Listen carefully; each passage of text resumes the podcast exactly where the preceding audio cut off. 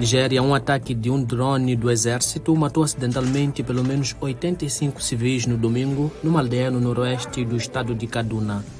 Tanzânia, o número de mortos devido a inundações subiu para 63, disseram autoridades na segunda-feira. O número de feridos ascende a 116. Sudão, as negociações entre as Forças Armadas e as Forças de Apoio Rápido na Arábia Saudita foram suspensas por tempo indeterminado pelos mediadores sauditas, americanos e africanos.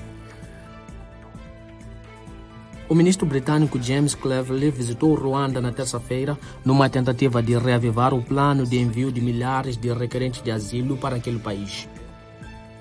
A Índia anunciou uma linha de crédito de 250 milhões de dólares para ajudar a modernizar a agricultura no Quênia.